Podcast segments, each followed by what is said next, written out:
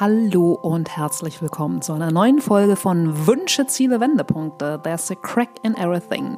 Ich bin Lena und hier gibt's Interviews mit Menschen, die für mich Herz, und Haltung haben. Ja, und äh, diese Woche, es ist ein fangfrisches Interview, hatte ich das große Glück, mich mit Atze Schröder treffen zu dürfen. Ich bin selbst großer, großer Fan von beiden seiner Podcasts und ich finde, wir können viel von Atze mitnehmen. Zum einen sprechen wir über Wahrhaftigkeit, wir sprechen über das sich entscheiden. Und vor allem, wir können, wie ich finde, viel von ihm mitnehmen, was er erzählt, was ihn in den letzten Wochen so begeistert hat. Und ja, eine Menge, Menge Buchtipps warten auch. So, in diesem Sinne wünsche ich euch ganz viel Spaß beim Zuhören und bevor es losgeht, die gewohnte Werbeschleife in eigener Sache, schaut gerne mal auf meine Seite und zwar in die öffentlichen Events. Denn dankenswerterweise geht es ja so ganz allmählich, nicht nur in Firmen, sondern eben auch auf öffentlichen Bühnen wieder los. Am 1. September mache ich hier in Hamburg nochmal zum wiederholten Male sicher, gelassen, authentisch sichtbar werden. Mein Workshop in Sachen Personal Branding. Es gibt noch ein paar wenige Plätze. Und am 8. September bin ich bei der Deep Dive Club Academy mit einem Tagesworkshop. Unter anderem zum Thema raus aus rostigen Routinen, neue Gewohnheiten etablieren. Die Deep Dive Academy hat aber auch noch ganz, ganz viele andere tolle Formate und Workshops. Schaut gern mal rein, vielleicht ist was für euch dabei. So, genug der Worte, genug der Werbung. Jetzt ganz, ganz viel Spaß mit Atze. So, heute an einem fast schon arktischen Sommertag, die äh, zwei Hitzewochen sind ein bisschen zurückgegangen, habe ich das große Glück und die Freude, mich mit Atze Schröder treffen zu dürfen. Für mich persönlich fast so ein bisschen wie äh, Geburtstag und Weihnachten in einem. und ähm, wer ihn nicht kennen sollte, was ich mir schwerlich vorstellen kann, werde ich euch in gewohnter Manier äh, vier Zeilen einmal vor- und ablesen. Es ist ein Name wie ein Donnerhall, King of Comedy, lebende Legende und außerdem zweifacher Podcaster als zärtliche Cousine mit Till Hoheneder und Dr. Leon Winscheid im Podcast Betreutes Fühlen. Moin Atze. Ja, hallo Lena. Ja, äh, schön hier mal etwas kühler wieder zu sitzen. Arktisch äh, Temperaturen heißt 25 Grad. Absolut. ja, wir atmen mal richtig durch. Ähm, ja, die Ankündigung war so ein bisschen reißerisch, fand ich, aber äh, wer ist schon King of Comedy? Ne? das steht auf deiner Webseite. okay, da hat also die Agentur die, hingeschrieben. Die, den King of Comedy und die lebende Legende habe ich ohne Flachs äh, ganz voll von deiner Webseite abgeschrieben. Ich glaube, das sollte äh, lebende Legende sollte, glaube ich, Legehenne heißen. Vielleicht auch das, aber ja. hier hast du auf jeden Fall äh, ein bisschen mehr Freilauf. ja, gut gekontert. Und äh, du gut. hast ja auch mir schon verraten, dass du heute äh, mit dem Rad hierher gekommen bist. Ja. Und damit du dich aber auch ähm, ja, vielleicht noch wohler hier fühlst, werde ich, um ein bisschen Vertrauen aufzubauen, mit ja. einer Eröffnung starten, die ich mir von dir einfach abgeguckt habe, beziehungsweise von dir und Dr. Leon Winscheid, nämlich Atze, wie fühlst du dich heute Morgen? Äh, auch sehr entspannt. Hab ja jetzt äh, in den letzten 36 Stunden vier Podcasts gemacht, weil Leon in, in Urlaub fährt. Okay. Ähm, und äh, bin froh, dass ich hier jetzt mal entspannt sitzen kann ohne mich, weil mit Leon muss ich mich schon sehr vorbereiten, äh, weil er sich sehr, sehr, sehr vorbereitet äh, und ich nicht dastehen will wie der letzte Depp. Und dies ist jetzt eine schöne Plauderei für mich. Ja, sehr eine Entspannung. Schön. Okay, cool. Ähm, Stichwort fühlen, gibt es für dich so eine, so eine Frequenz, wo du sagen würdest, das ist so ein Gefühl, auf dem ich permanent eigentlich sende, sowas wie, weiß ich nicht, Freude oder, oder Neugierde? Äh, könnte ich beides mit unterschreiben und die beiden sind, glaube ich, äh, auf der Basis der großen Zufriedenheit. Ich habe so eine, das Talent zur Zufriedenheit. Ich, sag, ich vermute, ach, Entschuldigung, ich habe mich jetzt verhaspelt. Ich vermeide bewusst das Wort Glück, weil Glück sind, glaube ich, äh, Momente, die man ab und zu mal hat, so Impulse. Aber Zufriedenheit kann eine gute Basis sein. Mhm. Ja. Ich habe ja gerade schon gesagt, du bist ja heute als Neuhamburger mit ja. dem Rad hergekommen. Wir sitzen ja in der Hafen City. Ähm, bist du so jemand, der sagt, ach so, ich starte meinen Tag so als Morgenroutine gerne mal mit ein paar Metern an der Alster oder Dienstag so, so schön erstmal über den Isemarkt? Äh, Isemark tatsächlich, mhm. äh, immer öfter, weil ich auch immer mehr koche. Ähm, ich versuche den Tag schon sehr entspannt zu beginnen. Und sei es, dass ich die Maddie Morrison einschalte und morgens ein paar Yoga-Übungen wow. mache. Okay. Ich weiß, ich rede jetzt hier komplett gegen mein Image, aber Ähm, heute Morgen hatte ich es ein bisschen eiliger, weil eben noch viel zu tun. Äh, da bin ich tatsächlich aus dem Bett rausgehüpft und los ging das Ganze. Aber da habe ich mir eben das Fahrrad geschnappt und bin dann früh genug losgefahren, dass ich mich jetzt nicht hetzen musste, sondern in aller Ruhe auch noch links und rechts schauen konnte. Mhm. Schön. Hm, das heißt, Morgenroutine kann bei dir dann schon mal so drei Sonnengrüße sein. Kann sein, ja. Mhm. Kann ich auch wirklich nur jedem empfehlen. Und wenn du nur zehn Minuten machst, du ja. beginnst den Tag ganz anders. Absolut, ja. ja. Von deinem persönlichen Morgen mal so an den Morgen deines Lebens gesprungen. Ich habe in einem anderen ja. Podcast-Format, ich glaube, es war mit ähm, Michael Trautmann schon gehört, du bist ja in einer sehr musikalischen Familie aufgewachsen. Das ist richtig, das heißt, ja, äh, musisch insgesamt, ja. aber eben auch musikalisch. Ja. Das heißt, gab es für dich denn als Kind dann auch irgendwie so alternative Berufswünsche, so wie, so wie auch ich würde eigentlich lieber Feuerwehrmann werden, oder? Pastor wollte ich werden, ja. Ach, und zwar, wir wohnten äh, eigentlich direkt gegenüber der Kirche und direkt gegenüber dem Pfarrheim. Das heißt, der Pastor war tatsächlich auch Freund der Familie. Okay. Und man ging dahin, er kam rüber und äh, hat meine Oma in den Tod begleitet. Ähm, ich war selber dabei, als er dann äh, sehr spät in den Ruhestand ging. Und da fand ich immer, weil er so ein toller Kerl war, fand ich als Kind Pastor immer toll. Mhm. Und ich wollte von der Kanzel predigen und der Teil ist ja geblieben. Ich wollte gerade sagen, also so, so fern ist es ja nicht. Aber wenn wir bei dem Musischen bleiben und eben auch bei ähm, ja, deinem, deiner frühen Karriere schon als sehr, sehr junger Schlagzeuger, erinnerst du noch so deine, deine erste selbst gekaufte Platte? Das war von T-Rex äh, Jeepstar. Okay. Und wir haben tatsächlich damals, da war ich glaube ich zwölf oder dreizehn, erste Party gemacht, die ersten Mädels eingeladen. Ich glaube, wir waren vier Jungs und sechs Mädels. Wussten äh, gar nicht so viel miteinander anzufangen, aber Stimmung war gut und es lief nur eine Single, nämlich Jeepster, weil das war die einzige Platte, die ich hatte. Okay. Heavy Rotation.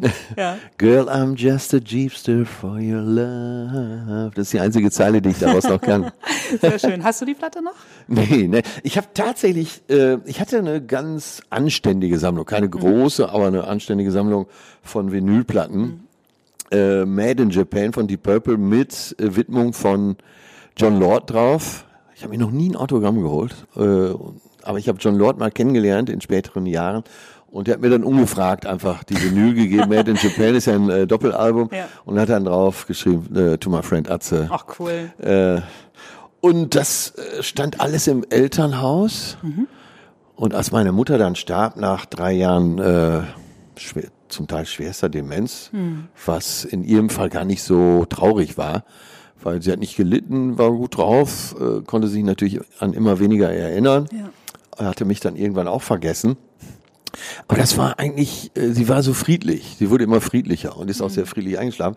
Naja, auf jeden Fall, ich habe meine Eltern sehr gemocht und äh, dann hatte sie die letzten Jahre eben auch schon nicht mehr in dem Haus gewohnt, war im Heim, äh, weil es nicht mehr anders ging. Vorher hatte ich noch eine häusliche Pflege organisiert.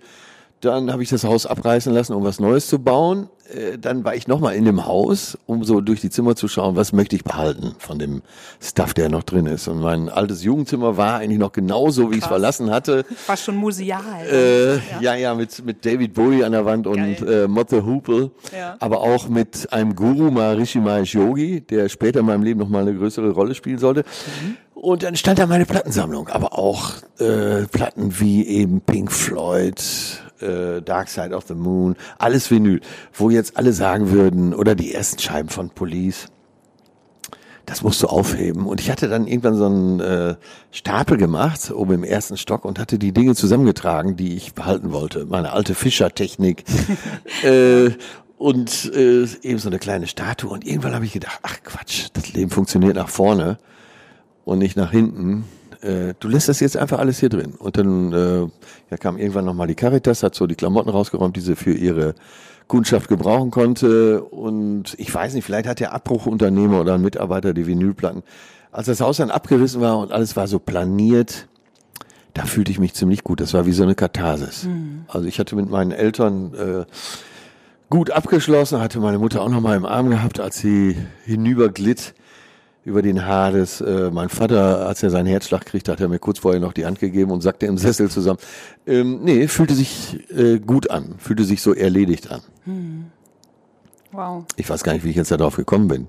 Äh, über die erste Platte. Ach so, okay, ja, äh, es gab eine Plattensammlung und das war eben die erste. Okay. Ja, aber dann hast du mir auch schon verraten, was damals dann in einem äh, Kinder- und Jugendzimmer an Postern hing.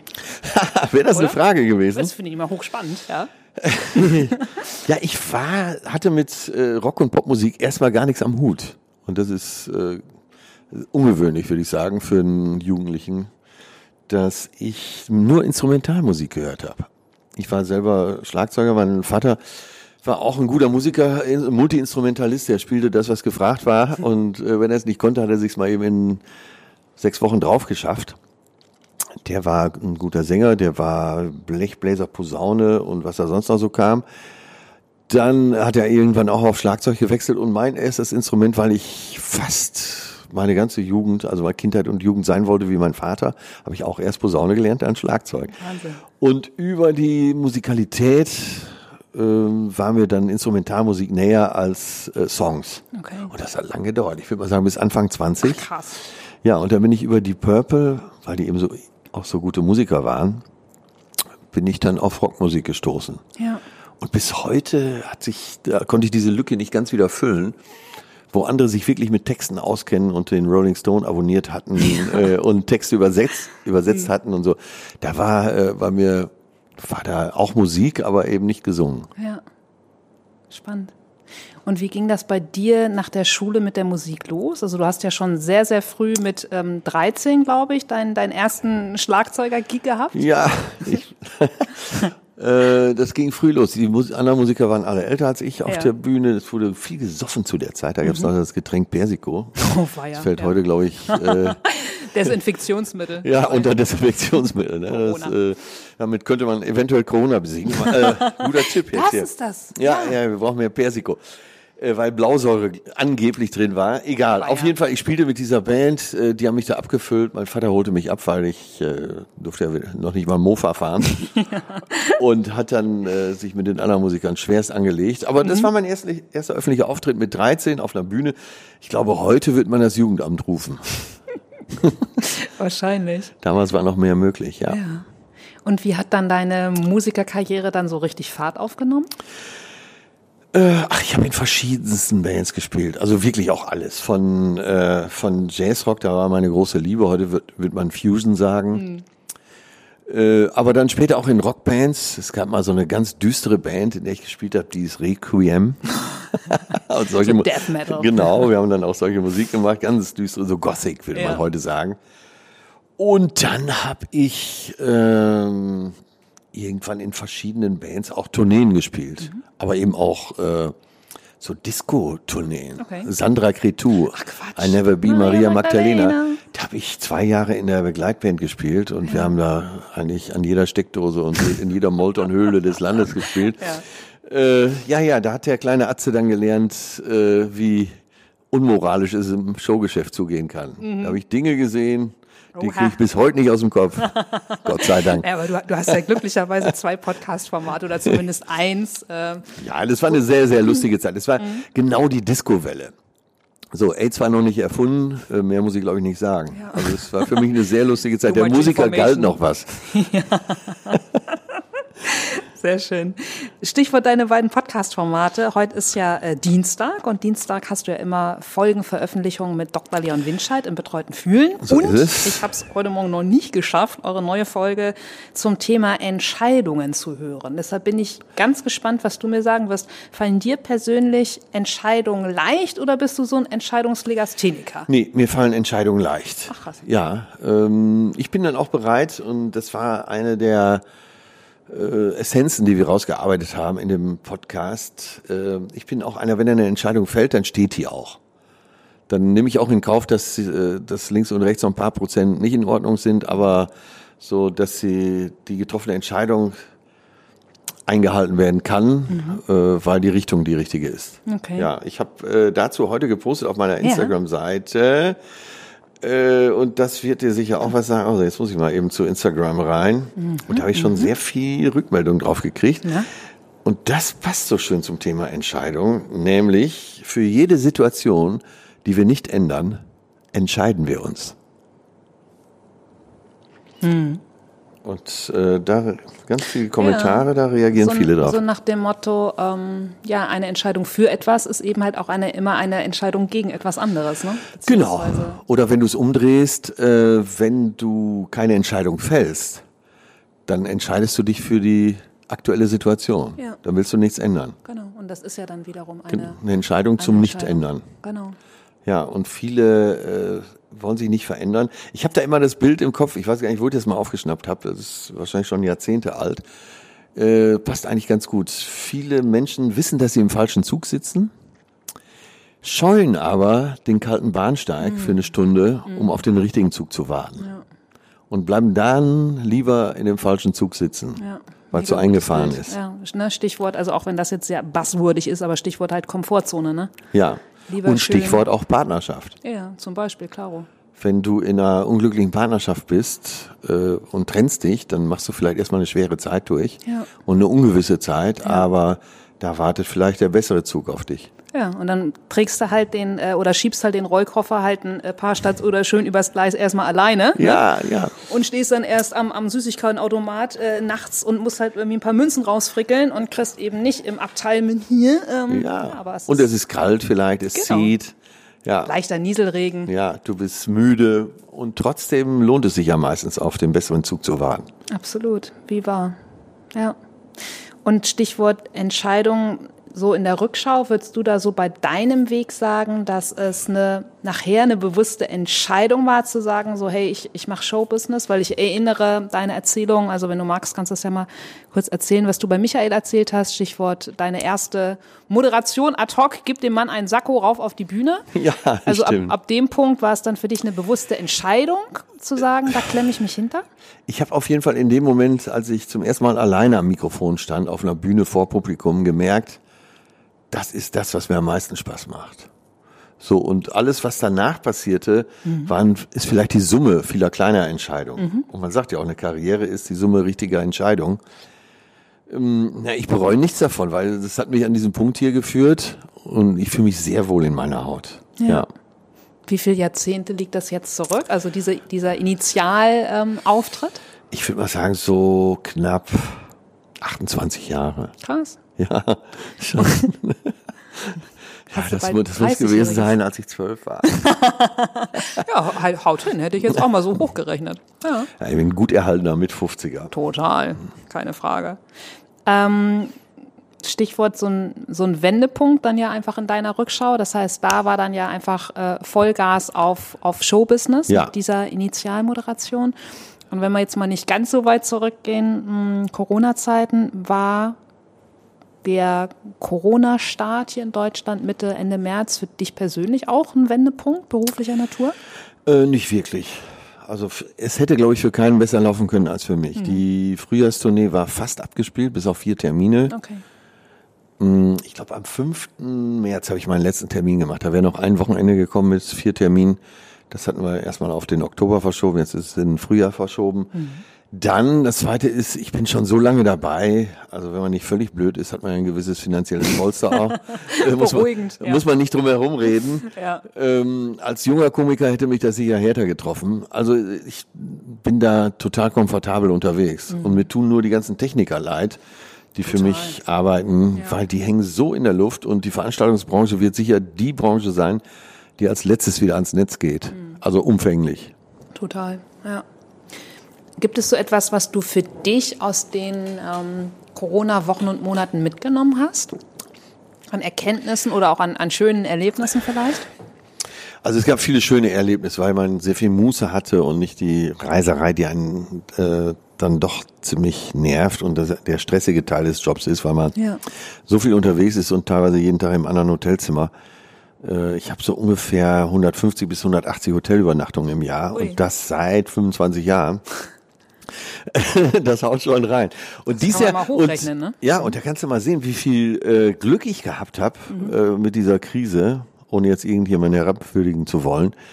Ähm, ich hatte sowieso vor, das den Rest des Jahres frei zu machen. Echt? Ja. ja wie cool. Und dann habe ich meine beiden Podcasts, äh, die, da habe ich auch dann einen Ball an den Kopf gekriegt, weil äh, das Management meinte, es wäre eine gute Idee. Mhm. Sowohl mit Till und später eben auch mit Dr. Leon Winscheid, wie ich ihn nennen darf. Absolut. Äh, ja. Was zu machen. Äh, wir haben übrigens heute unsere, unseren Jahrestag aufgenommen. Quatsch. Ja, Okay. und äh, unser Thema war heute ewige Liebe. Gibt es das? Ja.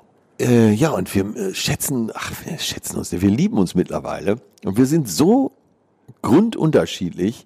Er ist 30, ich bin äh, Mitte 50, äh, er ist äh, der Vorzeigeakademiker schlechthin seinem Doktortitel. Ich bin so eher der Philosoph der Straße.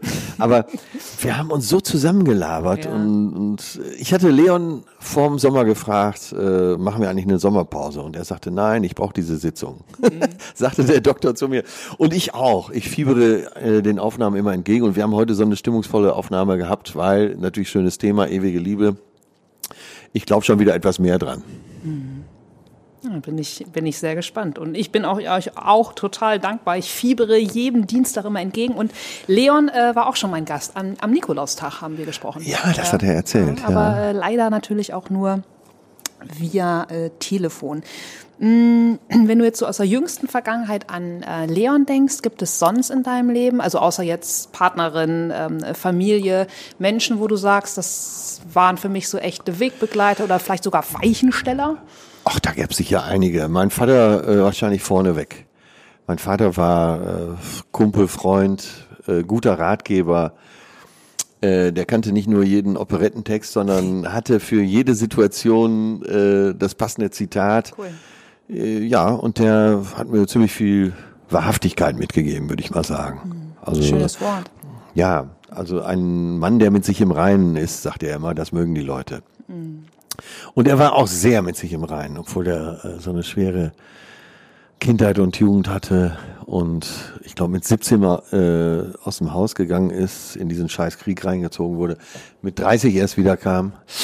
Oh, da kommen ja schon fast wieder die Tränen. Ja, ähm, ja weil es eben auch so ein guter Kumpel war. So, dann äh, meine Schwester war immer ein guter Ratgeber, aber ich habe viele langjährige Freunde, die ich auch schon vor der Karriere hatte und äh, die mir bis heute gute Ratschläge geben.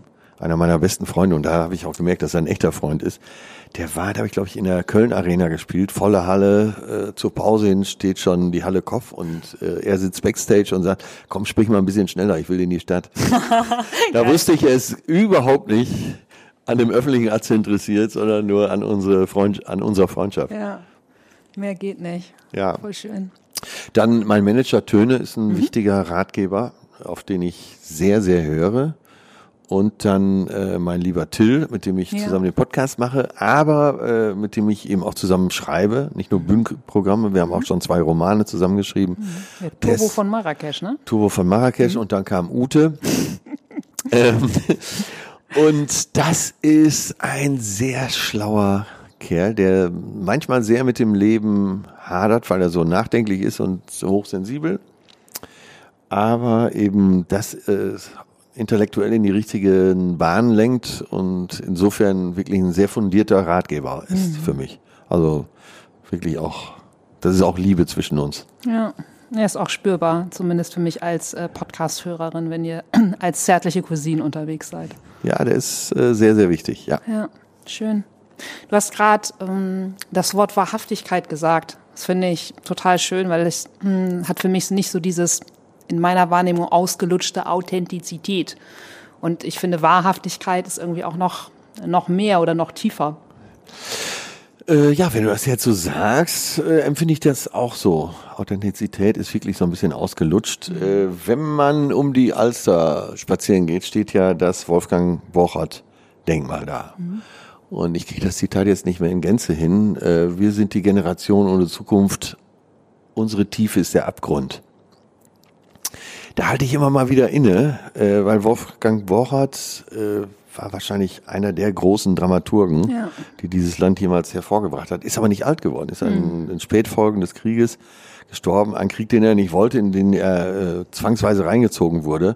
Ich glaube, er ist keine 30 geworden und hat so viel Werk hinterlassen und so viel Wahrheiten hinterlassen. Und äh, bei Wahrhaftigkeit fällt mir eben immer Wolfgang Borchert ein und eben dieses Denkmal an der Alster. Ja, Ich weiß, ich glaube, wir haben in der Schule damals draußen vor der Tür von ihm gelesen, Ja. was ja auch super heftig ist. Und es ist so, so schade, dass du das oder dass ich das als Teenager, obwohl ich immer schon viel gelesen habe, gar nicht so wertschätzen konnte, weil du es halt einfach zerhackstücken musst nach Ja. rhetorischen Mitteln. Und im Nachgang merkst du erstmal oder merke ich heute, wenn ich die Zeilen nochmal lese, was das für ein heftiger Text ist. Ja, und Also ja Wahrhaftigkeit ist ja oft äh, eben auch Ja. Schmerz. Total, total. Ja. ja. Ja. Und in Ergänzung zu der Wahrhaftigkeit, also würdest du sagen, dass das auch einer deiner persönlichen Wunderwaffen oder Kernstärken ist? Weiß ich gar nicht. Ich mache mir da gar nicht so viel Gedanken drum. Ich versuche äh, bei mir zu sein, weil ich merke, das tut mir auch gut. Ähm, Wenn ich fahrig werde oder äh, ich verliere so meine Gedanken, dann wird es für mich schwer. Und es ist einfach schön, bei sich zu sein. Ja. Dann, dadurch wird das Leben sehr heiter, finde ich. Also äh, in allem ist eine Tiefe. Oder um Leon zu zitieren, Tiefe ist alles. Hat er letztes Mal so en passant rausgehauen. Äh, ist es wirklich so, wenn du es schaffst, einigermaßen bei dir zu sein?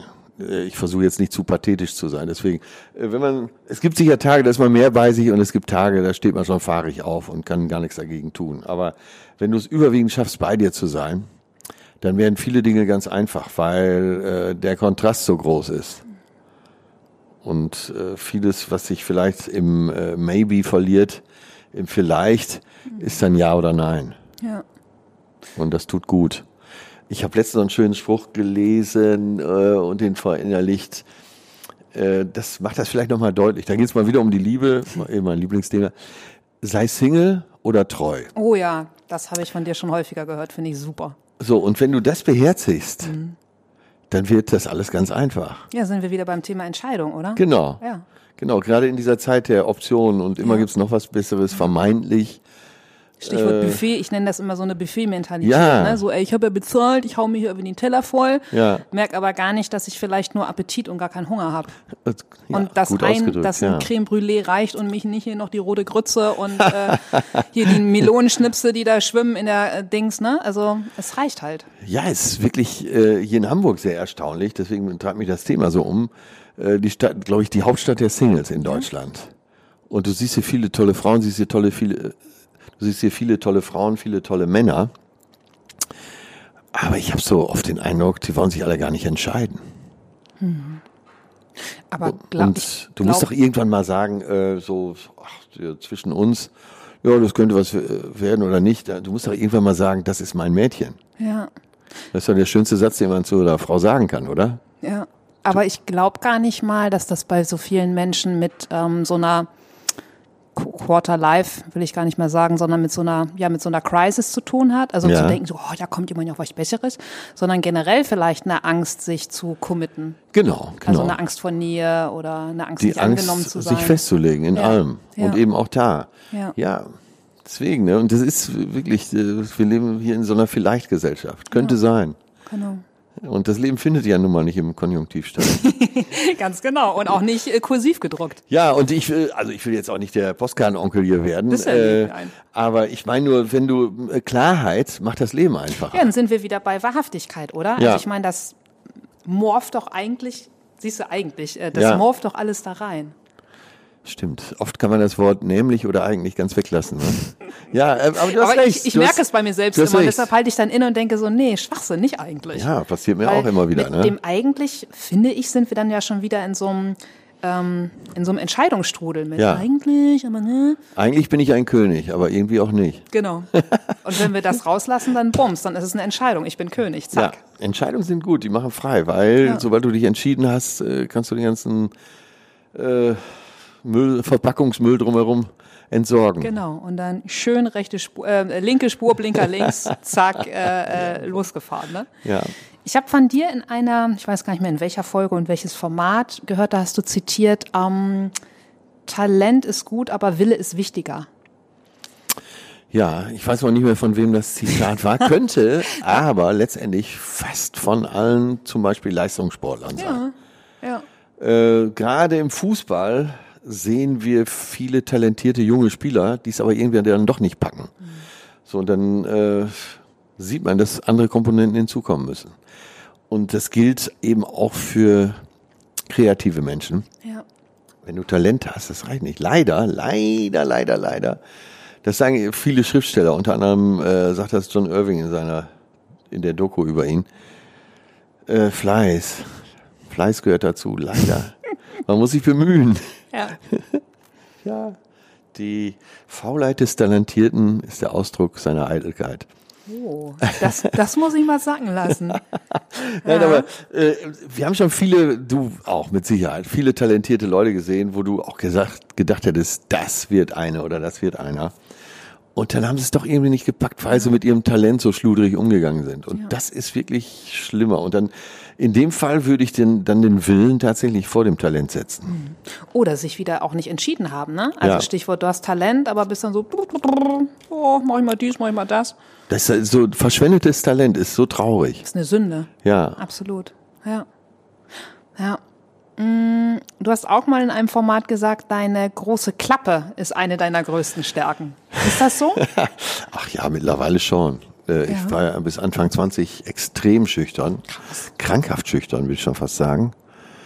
Und hatte früh begriffen, auch weil mein Vater mir das immer wieder gesagt hat, irgendwann muss ich mal auf diese Angst zugehen. Das habe ich dann gemacht, ich habe die umarmt und äh, das endet jetzt auf der Bühne, wo ich am Mikro stehe und zu tausenden Menschen spreche.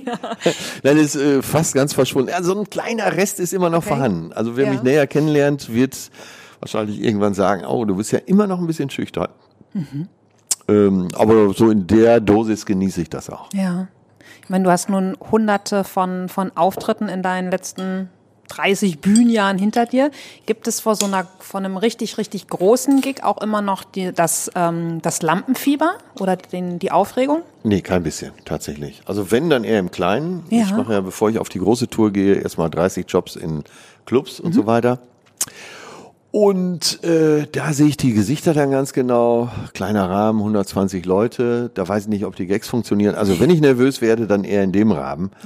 Aber eine große Halle, äh, da kriege ich eigentlich das Grinsen nicht aus dem Gesicht. Da freue ich mich richtig, dass es fünf nach acht ist und ich endlich auf die Bühne kann. Ja. Und mit den Hufen Ja, scharren. Lass total, total. Ich stehe meistens schon zehn Minuten vorher neben der Bühne und freue mich drauf, da gleich äh, ins Rampenlicht zu springen. Ja, cool. Du hast ja aber in deinem Leben auch, ähm, abgesehen von, von den großen Shows oder auch kleineren Clubs, wo Leute ja explizit hinkommen, um Atze zu sehen, also Ja. sich als Fans eine Karte kaufen.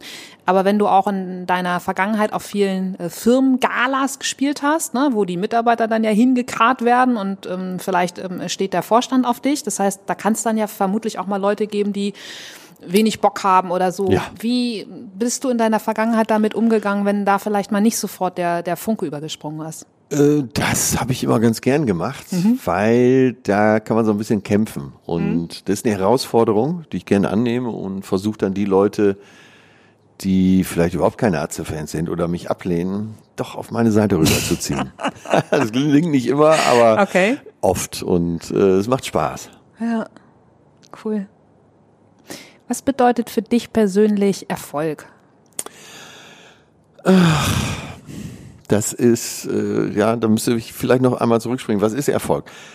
Äh, das ist ja immer dann die Summe. Also wenn du, wenn privat alles in Schutt und Asche liegt und du hast aber beruflich Erfolg, dann ist das für mich kein Erfolg. Also das muss immer in der Gesamtheit auch passen. Ja. Das heißt, dass ich äh, nicht für den beruflichen Erfolg über Leichen gehe, sondern äh, da auch nett bleibe.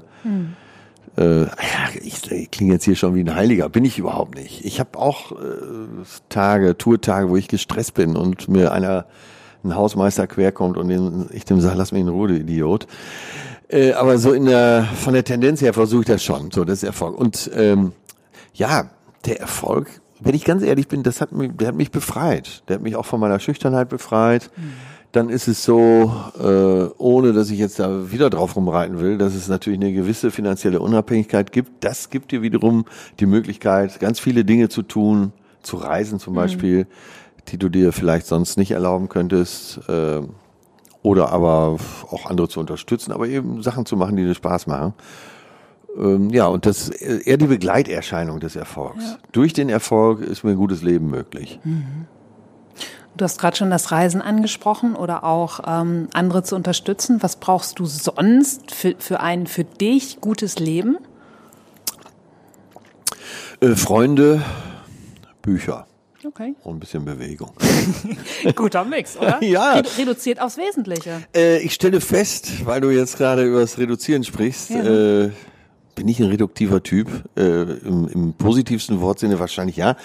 Und äh, ich brauche immer weniger. Aber das hört man von vielen Menschen, die jetzt äh, sagen wir mal, etwas älter werden. Man braucht tatsächlich immer, ich habe nie viel Luxus gebraucht, aber brauche mittlerweile gar keinen mehr. Ja, aber auch da ist halt wieder die Frage, was Luxus für dich ist, ne? So ein fettes Auto fand ich früher super. Ja. Ist mir völlig egal mittlerweile. Ich habe nicht mal mehr ein Auto. Ach was. Ja, bist auch mit dem Rad hier. In Hamburg kann man ja auch alles schön mit dem Rad machen. Ja, oder wenn ich, äh, ich fahre ja auch mit der Bahn, fahre ich zweiter Klasse, weil da einfach mehr los ist. da kommen noch mehr Leute zu quatschen. Ja. Äh, ja, insofern, äh, das ist auch Erfolg, Gelassenheit. Ja. Ja. Und äh, man sagt ja umgekehrt, auch Erfolg macht gelassen. In meinem Fall kann ich das fett mit dem Edding unterschreiben. Cool. Ja, aber ich, ich persönlich glaube auch immer, dass ähm, Reduktion aufs Wesentliche, also was für mich, für dich, für wen auch immer dann das Wesentliche ist, ist halt Ausdruck wahren Luxus.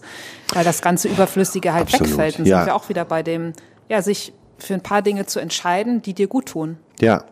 Kein Luxus zu brauchen ist der große Luxus.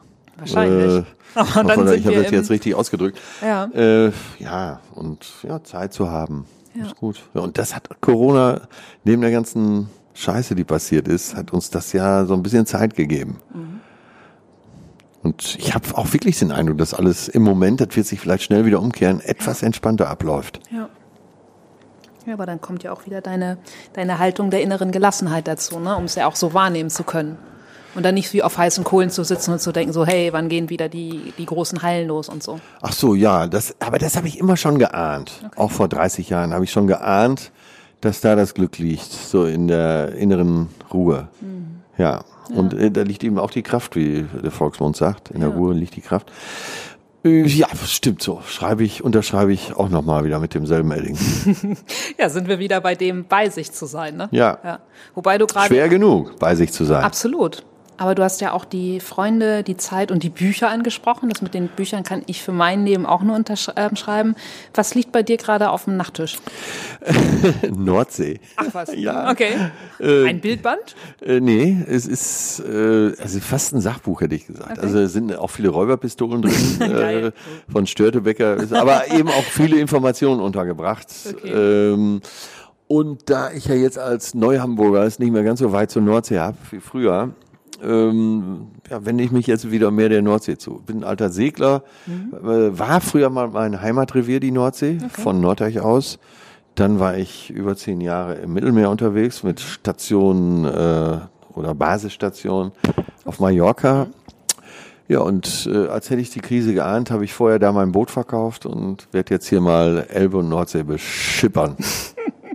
Alles richtig gemacht. Cool. Aber in Ergänzung zu dem, zu dem Nordseebuch, gibt es so ein Buch, wo du immer sagst, so, oh, das habe ich schon ganz vielen guten Freunden geschenkt oder das ist so ein Buch, egal ob Sachbuch oder Roman, was ich total gerne verschenke, weil mir das selbst so viel bedeutet? Äh, ich ich komme jetzt gleich ins Schwärmen, ja. Also dann. Hau raus. äh, also ich habe eben noch eine Ausgabe von äh, von äh, Boy Wonder in der Hand gehabt. Das ist ein Buch, das ist so im Interview-Stil erzählt. Robert James Baker äh, war selber sehr erfolgreicher Drehbuchautor. Äh, große Depression. ähm, mehr als in dem Buch passiert, kann in keinem Buch passieren. Krass. Ähm, kann ich nur sehr empfehlen. Gibt's aber kaum noch. Ich habe so die letzten zwei Exemplare, die ich noch Ach, was. ergattern konnte, habe ich weg. Hatte ich eben noch in der Hand, habe überlegt, wem schenke ich es denn demnächst mal, weil es ein besonderes Buch ist. Dann meine Bibel ist ähm, Josef Konrad, Das Herz der Finsternis. Mhm. Da steht, glaube ich, alles drin, was man über Menschen wissen muss. Ja. Kein besonders dickes Buch, ist ja dann in Anlehnung verfilmt worden. Apocalypse Now Mhm. spielt dann eben nicht auf dem Kongo, sondern auf dem auf dem Mekong in Asien, äh, Vietnam, von Vietnam ausgehend nach Kambodscha rüber. Äh, Das ist das Buch, das ich immer und immer und immer wieder lese. Dann äh, würde ich verschenken wollen alles von äh, den damals drei großen Wilden der amerikanischen Literatur, John Updike. Äh, Philip Roth. Ja, cool. Da geht's um Moral, um Moral, um Moral. Und John Irving, dem großen Feministen unterm Strich. Äh, und dann sind, bin ich schon ruckzuck in Frankreich unterwegs und da natürlich meine beiden Lieblingsautoren Michel Houellebecq und eben Frédéric Bicbedier. Oh ja. Da von dem äh, mein, das, ich muss dich zwingen, das Buch zu lesen. Die Liebe währt drei Jahre. Ach Quatsch, das kenne ich nicht von ihm. Äh, Packe ich alles in die Shownotes, deshalb schreibe ich hier schon äh, fleißig mit. Ja, da äh, geht es darum, dass er denkt, eine Liebe dauert immer nur drei Jahre. Das erste Jahr ist man verliebt, das zweite Jahr hat man eine Freundschaft, im dritten Jahr versucht man sich zu trennen. Und irgendwann im Laufe des Buchs entdeckt er, dass die große Liebe nach drei Jahren erst richtig anfängt. Also kann ich sehr, sehr, sehr empfehlen. Wer das Buch liest, will auf jeden Fall den nächsten Urlaub äh, auf Fuerteventura, Aha. äh, Entschuldigung, äh, auf Formentera verbringen. Das, ja. Äh, weil da ist so die, der Showdown des Glücks. So, deutsche Schriftsteller. Ah, jetzt muss ich mal überlegen. Ah, kennst du der blaue Reiter von Ähm, Wittmann? Ja, der blaue Reiter kenne ich. Ich hätte dir jetzt nicht sagen können, von wem. Mhm. Äh, von dem, äh, also das würde ich sehr empfehlen. Ja. Ein Hamburger Autor, Wittmann, äh, Daniel Douglas Wittmann. Und der hat noch ein Buch geschrieben, das, da komme ich jetzt nicht auf den Titel. Da komme ich, ah, Dillingers Luftschiff. Die beiden Bücher empfehle ich von ihm. Okay. Äh, da, ich sehe, hier liegt Max Frisch äh, Der Frage- Fragebogen. Ja. Fragebogen auf dem Tisch. Kommt gleich auch noch aber ins Spiel. Ja. äh, Max Frisch, ja, den, den muss man natürlich gelesen haben. Und da natürlich äh, Montauk, Ja. Rückkehr nach Montauk und Homo äh, Faber. Homo Faber als wichtigstes. Buch von ihm. Absolut. Und da steht's drin. Bei Homo Faber finden wir das alles. Genau. Von den neueren Autoren äh, würde ich, von den richtig neuen Autoren, Mhm. würde ich tatsächlich eben Stuckrad Barre nennen. Ja, super. Hat ja im Prinzip auch eine neue Literaturgattung, finde ich, Anfang Absolut. der 2000er mitgeprägt. Und hat eben auch eine, äh, durch seinen äh, New Journalism äh, Stil, Ja. hat er eben auch eine neue Generation von Journalisten geprägt. Mhm. Äh, Lena Steg, von der ich eben sprach, äh, sprach äh, ist, ist absolute Stuttgart-Barre-Jüngerin. Total. Und, Damals äh, mit dem Jetzt-Magazin noch von der Süddeutschen, weißt du, Ja. damit ging das doch irgendwie auch so los. Ja, oder hier für Stadtmagazin oder wie hieß denn hier so ein äh, bekanntes Stadtmagazin, dafür hat er auch geschrieben. Äh, auf jeden Fall äh, muss man den da nennen. Dann äh, Daniel Kehlmann. Mhm. Warte, ich und Namen. das hatten wir vorhin, Atze.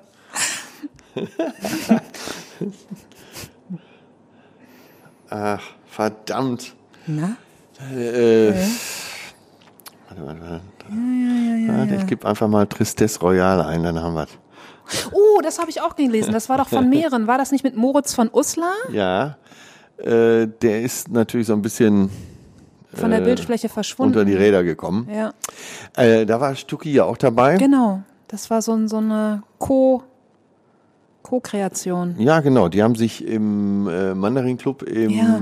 Adlon getroffen und da, ich glaube, über mehrere Tage sich immer mal wieder beraten. Tristesse Royale ist seitdem auch in meinem äh, festen Sprachgebrauch. Ja, äh, ja Christian Kracht, ha- haben wir den stimmt. schon aufgeschrieben? Der hat auch mit Faserland, ne? Faserland. Ey, Faserland, das hat mich so in Erstaunen versetzt. Ja. Und die ganze, äh, wie ging die äh, Trilogie noch weiter? Ja, Warte, das, haben wir sofort. Mit der Insel, was auch so kontrovers diskutiert wurde. Mir ist der Name gerade auch entfallen. Warte, das haben wir ja gleich. In Da, einem geordneten En- Handy findet sich alles wieder. ja, ich äh, habe jetzt einfach nur Faserland. ne? Hier, Wischelschweine, Christian Kracht, so, da haben wir ja gleich seine erwähnt. Ja, Christian Kracht ist auch ein kleines Wunder. Ist, äh, glaube ich, im Moment der erfolgreichste deutschsprachige Autor. Echt? Ja. Werke. Faserland 1979. Gehört, gehört ja zur Trilogie. Und ich werde hier sein im Sonnenschein und im Schatten. Imperium fand ich auch gut. Stimmt, Äh, Imperium meinte ich, das war mir nicht Ja, eingefallen. ach toll. Ja. wow, das heißt, die nächsten Geburtstage von sämtlichen Freunden, also Literaturauswahl haben wir hier noch und nöcher, ne? Äh, bisschen wenig Frauen, stelle ich gerade fest. Stimmt. Fällt dir nicht noch eine gute Frau ein? Äh, shame on me. Komm, eine fällt dir ein. Äh, ach, ich sage ja, ich und Namen. Äh, mh, Dann beschreib sie.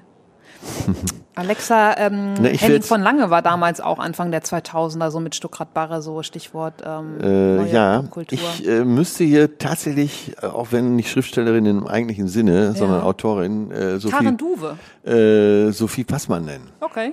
Äh, vieles passt mir nicht an dem, was sie so sagt, aber ich finde das streitenswert und halte sie für eine extrem schlaue Frau. Ja.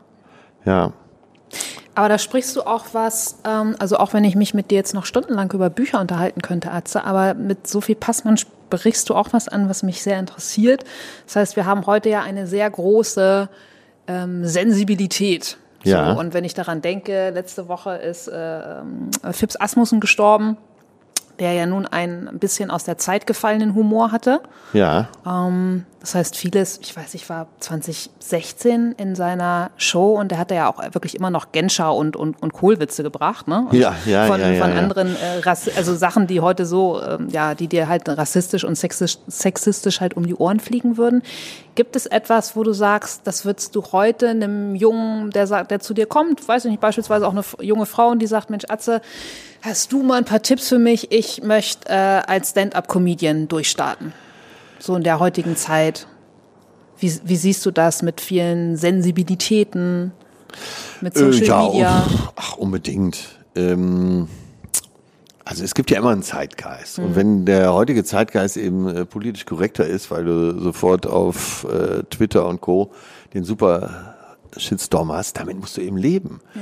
Und wenn du äh, Stand-Upper siehst wie Ricky Gervais, Mhm. der quasi ähm, das zu seinem Ding gemacht hat, eben auch äh, schwer zu provozieren, das muss man aushalten.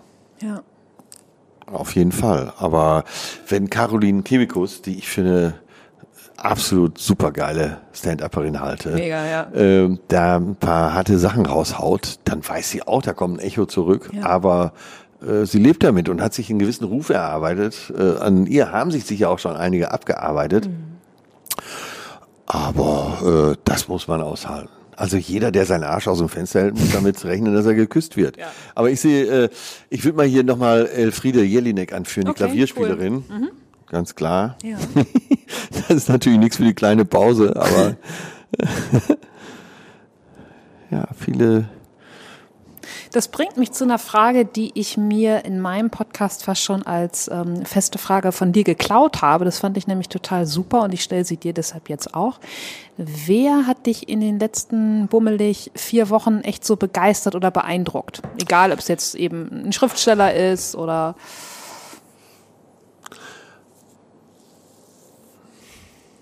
Oh Gott. Ja. irgendein anderer Künstler, wo du sagst, das so, hat für mich echt mal ein äh, neues Thema wieder aufgemacht oder eine neue Sichtweise. Äh, Florian Schröder hat mich Okay.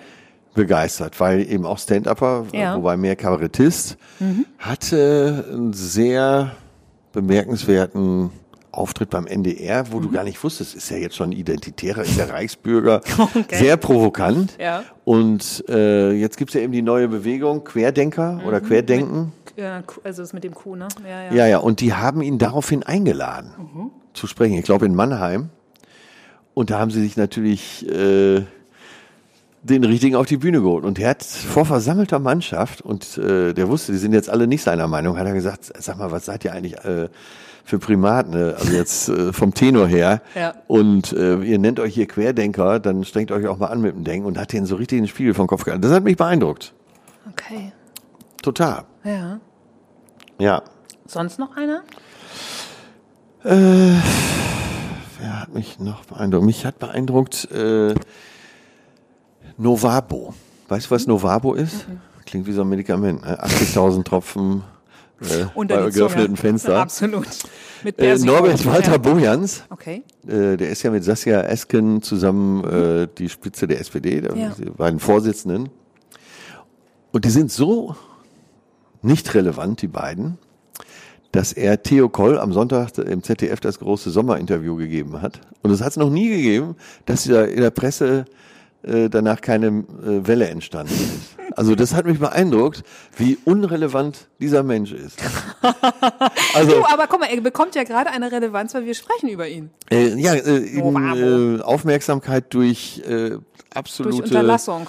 Äh, Nicht-Präsenz und äh, er hat das gewisse Nichts. Okay. Und das begeistert Die mich. Ein, personifizierte graue graue Nichts. Genau, Henry Miller hat mal in seiner Zeit, in der er in Frankreich lebte, als junger Schriftsteller, mhm so einen Hausmeister beobachtet von so einer Schule, der den ganzen Tag nichts machte. Das hat Henry Miller total, total begeistert und er nannte ihn nur noch das Faktotum. und er ist ihm tagelang nachgespürt, okay. hat ihn teilweise durch so äh, halb geöffnete Fenster beobachtet. Ja. Nur weil er es faszinierend fand, dass ein Mensch so zu gar nichts Nutze ist. Krass. Ja, herrlich. Ja, muss, muss man auch können, ne? Novavo. Ja. Dreimal Guck mal, da ist auch schon so dieses No drin, ne? dieses ja. äh, nicht, kommt nicht von stimmt, ungefähr. Stimmt, stimmt, ja. stimmt. Ich glaube, in der Partei wird er auch schon so genannt. ganz, ganz toller Kerl. Jemand gesehen? Ja. Ja, nicht, Aber wo du, ähm, wo du äh. gerade so einen nichtstuenden Hausmeister ansprichst, ne? Und du bist ja einfach dann schon, schon sehr, sehr früh in deinen Musikerjob und dann eben in die Moderation, in, äh, in, ins Comedy ich, eingestiegen.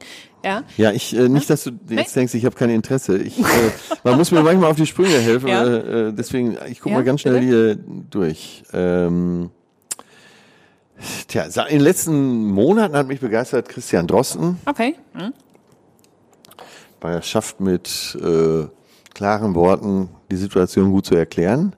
Dann letzten Sonntag hat mich noch jemand äh, begeistert. Ich war bei uns an der Ecke. Ja, ist so ein kleiner Supermarkt, etwas größer als ein Kiosk, aber eben so ein kleiner Supermarkt. Und da stand so ein Typ ohne Maske. Und dann mit so einem dicken Bauch, Kopf größer als ich, doppelt so breit. Und dann habe ich ihn gefragt, sag mal, also ich hatte Mundschutz davor. Sag mal, ist das äh, Ignoranz oder machst du das äh, vorsätzlich? Und dann sagte er, ja, ist vorsätzliche Ignoranz. Und ich sag, ja, äh, und andere sind egal, oder was? Und sagte, ja, ich so noch nicht drüber nachgedacht. Und da fand ich auch beeindruckend, äh, mit wie viel Dummheit man doch irgendwie durchs Leben kommt. Absolut. Bin dem äh, nachgelaufen. Okay. Ich habe dann immer, weil ich Zeit hatte, hab ich, äh, ich wollte mal wissen, wo der so wohnt. Mhm. Natürlich nicht weit davon entfernt und bin ihm nachgelaufen. Und er kriegte, es wurde ihm unheimlich, dass ich ihm nachgelaufen bin. Äh, der wurde schneller und da wurde ich auch so ein bisschen schneller. Und wie gesagt, der Typ war ein Kopf größer und doppelt so breit wie ich. Der hätte mich, glaube ich, mit einem Schlag K.O. hauen können. Aber es war ihm doch sehr unangenehm, dass ich ihn verfolgt habe. Das war, hat mir großen Spaß gemacht. Das, ich fand den Typen beeindruckend dämlich. Absolut. Und Toll. dann ist er dann auf, auf irgendeinem Nee, der ist dann schnell ins Haus und dann äh, bin ich auch nach Hause gegangen. Okay. Ja, unfassbar. Ja. ja. Vollpfosten. Meine Freundin hat gesagt, Mann, bist du blöd. Er hätte wahrscheinlich nur Angst um dich. also ich, äh, ich mische mich ja gern mal so ein. Also wenn es irgendwo Ärger geben kann, dann bin ich immer dabei. das hat äh, schon oft zu negativen Ergebnissen geführt, aber so, doch, ja, ja. Mhm. Ich melde mich schon. Keine Frage. Aber ich würde gerne noch einmal ähm, zurückspringen in Ergänzung zu dem, äh, wer dich begeistert. Also du bist ja einfach schon sehr, sehr früh in deine, ja, in deine Karriere reingesprungen. Das heißt, der Weg war dann ja auch durch viele äh, Entscheidungen ähm, vorgezeichnet.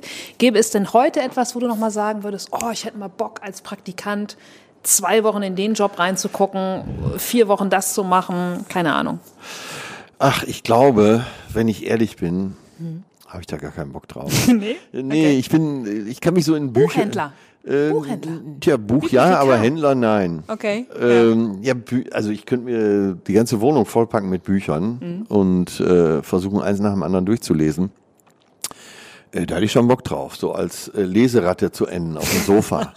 aber äh, sowas reicht mir. Nee, äh, ich weiß, das klingt jetzt völlig uninteressant und ist jetzt für viele Zuhörer auch ernüchternd, dass ich da so, eine, so ein Simpel bin, so ein simpler Charakter.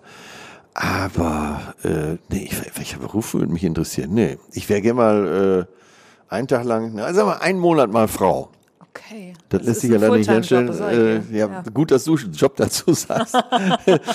Aber ansonsten, ja. äh, nee, ich habe äh, ich hab, ich hab, ich hab meinen Traumjob, das hängt vielleicht auch damit zusammen. Mhm. Und den übe ich ja auch noch aus. So, dann habe ich jetzt zwei neue Jobs durch die Podcasterei das war ja was Neues. Ja. So, ansonsten Kapitän vom äh, Dampfschiff auf der Alster Warum nicht? Aber ich kenne mich. Äh, nach zwei Stunden würde ich sagen, so jetzt wird's langweilig. Anlegen, Buch zack. Äh, Ja, also we- wenn ich jetzt meine Karriere beenden müsste, weil äh, es ein höchstes Alter gibt für Komiker in Deutschland, dann Mhm. würde ich auf meine Visitenkarte schreiben äh, Leser, Ruderer. Also das heißt aber so auf der Alter, Alster so ein bisschen rumdümpeln. Und äh, ja, wie neu für mich entdeckt, vor einem Jahr war ich noch nicht mal äh, im Supermarkt. Ich wusste gar nicht, wofür äh, so Münzen oder Marken sind. Ich wusste nicht, wie man einen Einkaufswagen bedient und das ist nicht ist manchmal übertrieben. aber auch frickelig, ja. Äh, und mittlerweile bewege ich mich im Edeka, als wäre es mein zweites Zuhause. Gern souverän. Und, ja. äh, und in der Metro, ne? Mit Und in der Kochen. Metro, ja, und hab's Kochen so ein bisschen für mich entdeckt. Okay. Ja, aber wenn es jetzt wiederum Beruf würde, äh, du weißt ja, wie es in Restaurantküchen zugeht. Nein, nein, nein, nein, nein, nein. Also für Freunde gerne, aber Ja. äh, ey, das ist eine tolle Frage. In welchen Beruf möchtest du noch mal reinschnuppern? Ich weiß es nicht. Ich sage ja immer, ich bin kein Frauenarzt, aber ich schaue es mir mal an. äh, aber das ist natürlich auch nicht so ganz ernst gemeint. Bin, bin kein, ich bin kein praktischer Arzt, aber ich bin praktisch Arzt. Dann lieber in der Küche bleiben, ne? Was wäre so ein Ihr frage ich dich mal. Okay. Du, ich habe, ich nutze diesen Podcast ja auch ein bisschen dazu. Das heißt, ähm, mich interessiert ja nichts mehr, also äh, Neugierde in der DNA, als die Wege äh, von anderen Menschen oder einfach auch in Berufe von anderen reinhören zu dürfen. Und deshalb kann ich da ganz viel mit meinem Podcast kompensieren. Ja, äh, Beruf impliziert aber immer so ein bisschen Zwang. Also selbst wenn du Surflehrer bist, musst du ja morgens um 10 da stehen und deine Kunden bedienen. Also mein, persönliches Credo lautet ja, Arbeitszeit ist Lebenszeit. Und Ja. deshalb finde ich einfach immer wichtig, dass du einfach das tust, was dir, wo du ja nicht daran denkst mit, okay, noch eine Stunde und dann muss ich Feierabend machen. ja, unbedingt. Aber ähm, ich- vielleicht liegt es auch daran, dass ich meinen Traumjob gefunden Ja. habe. Also alles andere wird mir weniger Spaß Aber machen. das ist doch auch schon wieder der totale Luxus, oder? Äh, das ist total geil, ja. Ja. Also wenn ich es nicht mehr machen dürfte, würde ich wahrscheinlich dann mich hinsetzen und jeden Tag ein bisschen was aufschreiben. Ja. Ich weiß nicht, ob das dann schon Beruf ist, aber Beruf impliziert für mich immer ähm, auch Sachzwänge und materiellen Druck. Lohn und Brot. Ja. Ja. Aber wo du das mit der, äh, mit dem Ich Kochen weiß was. Ja? Na, hau raus. Äh, Kapitän auf seiner Hafenbarkasse hier Ja. und während der Hafenrundfahrt äh, die Leute zu labern. Das, ja, ja, ja. Ich würde sofort buchen. Absolut. Kann ich, kann ich mir gut vorstellen. So, hier, der Hummel, Hummel, Mors, Mors. Rechts sehen Sie das Drogenschuhschiff Escobar. Genau. Der 30 Bruttoregisterton, der kam hier aus Kolumbien zu uns. Ja, da drüben ist das Finanzamt, da wohnen die Warenpiraten. Wenn Sie kotzen, dann bitte in kleinen Stückchen, sonst verschlucken sich die Möwen. Ne? Astra, ein Euro. Ja, aber es ist doch, wir, du hast doch ein Programm zusammen. Äh, da hat sich's ja schon wieder für mich gelohnt hier. Ja, siehst Ich du? fühle mich gleich schon viel freier. Lena, du führst mich hier zu ganz Wir neuen. sind doch hier in der Hafen City. Wir machen das Business zusammen. Wir starten gleich durch. Du meinst, wir Hast kaufen jetzt eine drauf? Barkasse? Ja, Ich würde sagen, erstmal Barkasse kaufen, oder? okay. Ja, ja. Wir gucken es uns mal an. Alles klar. Aber ähm, bevor wir runtergehen ne, und äh, bei Kasse gucken, du hast das Kochen angesprochen. Was wäre denn die letzte Mahlzeit, die du dir kreieren würdest, wenn du in einer Stunde mit Gewichten an den Füßen über Barkassenreling geschmissen wirst? Ein, hat ein äh, Balkanschnitzel. Obacht, ungarischer Art. Ja. genau, genau. Mit viel Zigeunersoße. Berühmte letzte Worte, dann darfst du es nochmal raushauen. ja. Berühmte letzte Worte? Nee, aber das wäre dann berühmte letzte Worte, also da kannst du dann nochmal Zigeunerschnitzel sagen. Also weil danach kommst du ja mit dem Gewicht an Füßen in die Ja. Elbe. Ich weiß, dass es äh, absolut politisch unkorrekt ist. Aber ich habe auch einige Roma-Freunde und die finden das überhaupt nicht despektierlich. Ja. Mm, Aber bevor wir zu den berühmten letzten Worten kommen, auf die ich natürlich sehr gespannt bin, interessiert mich noch mein letzter Gast. Ähm, kommt aus Kamerun und hat hier in Hamburg die ganz tolle Initiative Helping Tessie gegründet. Und zwar baut er in Kamerun Waisenhäuser und hilft Waisen, ähm, ja, einen, einen neuen, also in Eigenregie eine Berufsausbildung zu machen. Und ich habe von dir erfahren, du bist ja in Ghana sehr engagiert. Das ist richtig. Mit Madame Fo, ist das richtig Genau, ausgesprochen? Madame Fo heißt Freunde, Okay. Mhm. äh, Madame Fo Ghana, Freunde Ghanas, ja. Und was ist das für eine Organisation?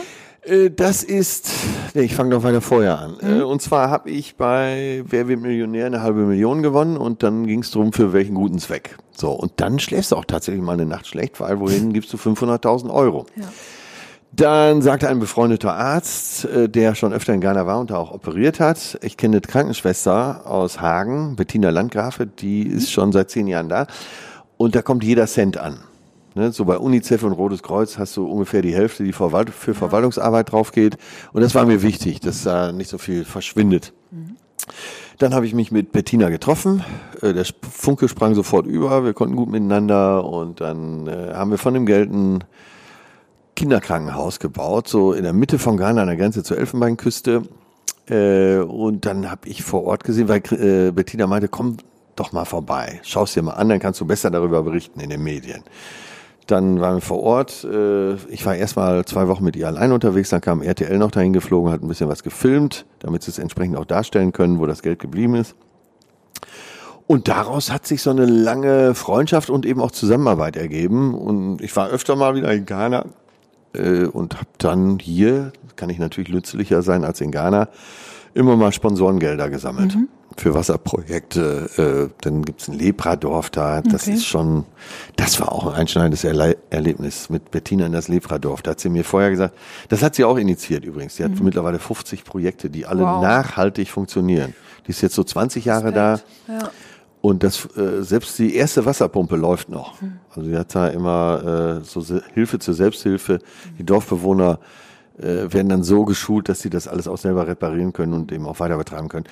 Aber das, der Besuch in einem Lepradorf, der ist was Besonderes. Der wird, glaube ich, jeden verändern. Bettina meinte vorher, Arzt, du musst nicht mitkommen, weil es ist schon heftig, was es da zu sehen gibt. Da habe ich eine Stunde überlegt und da habe ich gedacht, ach komm, das musst du mal gesehen haben. Und dann kommst du da an und dann siehst du eben Menschen ohne Extremitäten oder denen die Nase abgefallen ist, wo ein Auge fehlt, wo die Lippe fehlt.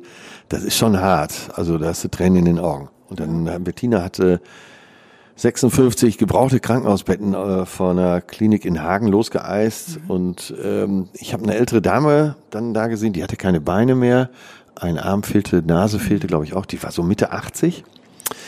Und die hatte schon Jahre jetzt da in so einem Zimmerchen gewohnt, aber lag in der Ecke gekauert, weil sie kein Bett hatte. Das kam mir auch nicht komisch vor, weil sie äh, aus dem Busch kam. Die hat ihr Leben lang im Busch verbracht.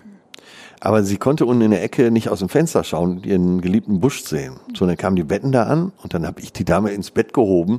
Die wog ja kaum noch was, ne? Ähm, und dann hat die geheult vor Glück, weil sie zum ersten Mal, also erstmal konnte die gar nicht begreifen, dass es Betten gibt, wo man äh, das Kopfteil so hochstellen kann. Das war für sie unbegreiflich. Und dann hat die vor Glück geheult, weil sie von da aus ihren geliebten Busch wieder sehen konnte. Jetzt kann sich vorstellen, ich bin auch nah am Wasser gebaut, wie ich losgeflennt habe. Und das sind so Sachen, wenn du die dann da vor Ort miterlebst, äh, dann musst du was machen. Und wirst auch was machen. Ja, ja, Afrika, man sagt ja, Afrika verändert einen. Und das war bei mir auch der Fall. ja, toll. Ja. Äh, Und trotzdem, wenn du so Sachen machst, wirst du trotzdem wieder angefeindet. Dass Leute dich anschreiben, ne? warum hilfst du nicht Deutschen und so weiter. Aber äh, da kannst du ja auch drauf scheißen. Ne? Ja, absolut. Ja, Ja, wie toll. Den Link zu Madame Faux packe ich auf jeden Fall ja zu deinen- madamefogana.de. zu deinen vielen tollen Buchtipps in die Folgenbeschreibung.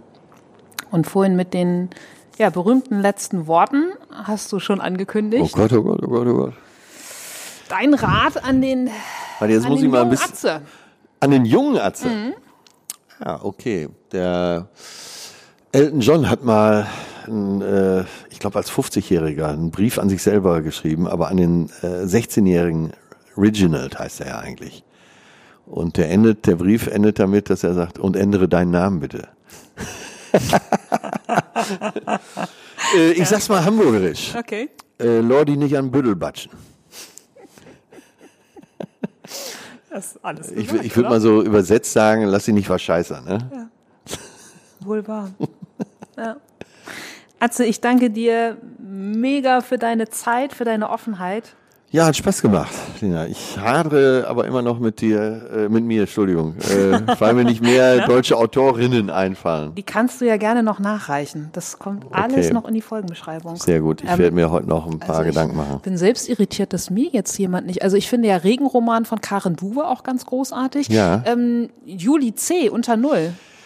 Äh, ja, ja, Okay. nehmen wir mit rein. Gut, so gerade noch. Ja. Äh, bevor wir jetzt aber mit Gabi Hauptmann und so kommen. Schwierig. Ja, Nein, ja, nein, nein. aber wenn man die Leute kennenlernt, sind sie ja dann doch ganz nett. Deswegen komme ich ich. auf Gabi Hauptmann, die Okay. ist eigentlich eine sehr nette Frau. Okay, aber wir Und wollen- auch eine sehr schlaue Frau. Wir wollen jetzt mit dem Hintern nicht einreißen, was wir gerade Genau. ähm, in mühevoll intellektueller ähm, Arbeit aufgebaut haben. aber manchmal muss es eben auch leichte Kost sein. Warum Klar. nicht? Ne? Klar. Denk an Fips Asmussen. Ja, ob ich so enden will, weiß ich auch nicht. Wir wissen, oder weißt du, wie er gestorben ist? Ach nee, Quatsch, der war ja an Krebs erkrankt, ne? ja, Ja, ich meine, so, er ist hm, äh, seiner Krebserkrankung er, erlegen. Ich habe mal einmal mit ihm zusammengearbeitet, das Ganze nannte sich der Comedy Olymp. Ich war der Modera Moderator dieser Sendung Okay. und äh, das ist noch gar nicht so lange her, vielleicht fünf Jahre. Also äh, Sexismusdebatte gab es auch schon Ja. und Phipps war unser Ehrengast, schon eben Ende 70, kam dann auf die Bühne und äh, sagte, ja, Abend hier, ne? Und äh, sagte, ja, Frauen, nicht alles, was ein Loch hat, ist kaputt, ne? Und da hatte er natürlich schon mal den ganzen Saal gegen sich. Oh Gott, und da kamen nur so Dinger. Ne? Ja. Heinz, du hast so eine platte Nase, bist du krank? Nee, ich bin Fensterputzer im Puff. ja, wir, ich, unser Dorf damals war so arm, wir hatten keinen Friedhof, wir hatten Geier. Ne? Ja, und lachen muss man doch. Ich sage immer, es ist ein Geschenk, leicht erheiterbar zu sein. Ja, ja, ja, ich lache auch über jeden Scheiß. Gut, dass du mich nie gefragt hast, wer sind deine Lieblingskomiker. Hau raus, komm, die Zeit haben wir noch. Wie, wie immer finde ich sie ja alle toll. Im Moment Teddy. Teddy, ich weiß gar nicht, wie man den Nachnamen ausspricht. Äh, Tickler. Bär, ja. Tick- T-E-C-L Lebran.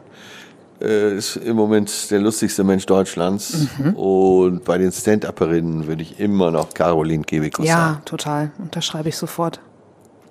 Ja, und deine Namensvetterin Lena Kupke Ja, ist auch sehr lustig. okay. Ja, dann habe ich jetzt ja ordentlich Futter zum Lesen, zum Googeln. Ähm, und meine letzte Frage an dich, denn du hast uns ja jetzt deine Zeit und deine Offenheit geschenkt. Gibt es etwas, was äh, Zuhörerinnen da draußen für dich tun können? Also außer, dass sie sämtliche noch verfügbaren Ausgaben von und dann kam Ute äh, kaufen, nächstes Jahr zu deiner Show gehen, beide Podcasts abonnieren, die auf Instagram folgen. Vielleicht auch Bock haben, sich mal bei Madame Faux mal schlau zu machen. Äh, ja, das, äh, da würde ich euch drum bitten. Madame Fogana kriegt im Moment so wenig Spendengelder aufgrund der Krise und äh, es ist lebensbedrohlich. Wenn hier in unserem Land einer arm ist, dann wird er nicht sterben. In Ghana ist es aber so. Wenn du nichts hast, dann hast du wirklich gar nichts. Äh, Bettina und ich, wir haben eine Frau getroffen in Accra und das ist eine Millionenstadt, die Hauptstadt von Ghana. Die war auch Mitte 80. Das Einzige, was sie besaß, das Einzige war eine löchrige Unterhose. Oh Gott, ja. Ja, man muss da was tun. Wenn jeder ein bisschen was macht, dann geht's schon viel besser. Ja, die Summe. Ja. In Oh ja. Sinne. Äh, ich weiß zwar die Frage nicht mehr, aber. Was Zuhörer für dich tun können. für Sich, mich tun ja, können. also sich für Ma- Madame Faux mal schlau machen und mal gucken, ob sie nicht noch ein oder zwei Euro oder ein paar Euro mehr Lust haben.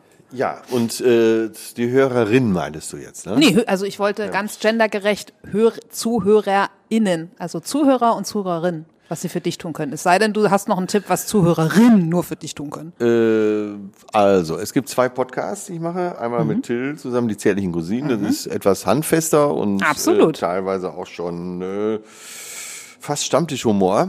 Ja, äh, da haben wir sehr viele männliche Zuhörer, zwei Drittel männliche Zuhörer, ein Drittel Frauen. Da würde ich die Frauen bitten, da doch mal reinzuhören. Cousine Und- werden. Mhm. genau. Und Cousine ist ja dann schon genderneutral. Und umgekehrt würde ich mal alle Männer bitten, bei Betreutes Fühlen reinzuhören, Oh ja. weil da haben wir zwei Drittel Frauenanteil. Und äh, liebe Männer, wir haben es, äh, glaube ich, ganz nett aufbereitet, dass auch die härtesten Brocken hier und da mal sagen können, jo Mensch, da hat er recht, ne? Ich der wüsste, Leon so, ich oder wüsste der so manchem, dem das gut täte. Ja, da können die Frauen vielleicht wieder was tun. Äh, zwingt doch mal den härtesten Brocken in eurem Umfeld, so eine Folge zu hören. Vielleicht erwischen wir den da ja. Cool. Lieber Atze, in diesem Sinne tausend Dank und ähm, ich freue mich auf die nächsten Folgen. Ja, äh, ich wünsche uns beiden Gesundheit, weil alles andere wird sich finden. Ne? Das war übrigens auch wieder ein Zitat von meinem Vater. Echt? Recht hatte der Mann. In diesem Sinne, bleib Als ich 50 gesund. wurde, ja? sagte mein ja? Vater, nie nervös werden, das Beste kommt noch. Er sollte recht behalten. ja. Gut. In diesem Sinne, guck mal auf die Gesundheit. Ja, Ich danke dir. Und jetzt gehen wir eine Barkasse angucken, ne? ja, Bar ist immer gut.